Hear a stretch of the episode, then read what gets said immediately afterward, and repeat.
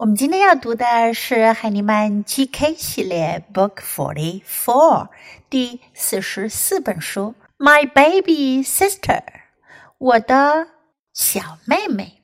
Baby 是宝宝的意思，刚生下来的小宝宝。妹妹刚生下来，所以呢是小妹妹 Baby Sister。First, listen to the book. My baby sister. Look at the ball. Look at the book. Look at the bear. Look at the rattle. Look at the duck. Look at the dog. Look at the baby. Look at the smile.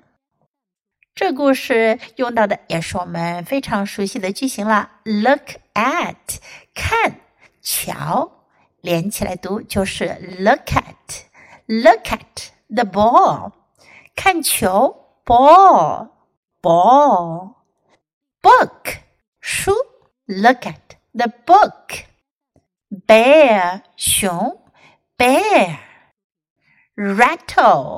Rattle。是一种小宝宝喜欢的玩具，摇铃或者像我们中国人的拨浪鼓都可以叫 rattle。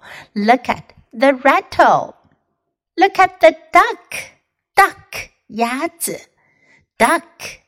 Look at the dog. Dog 狗。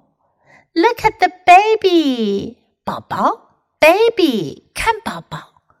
Look at the smile，这个小哥哥想了很多的办法，终于小宝宝笑了。Look at the smile，看他那微笑，smile 微笑。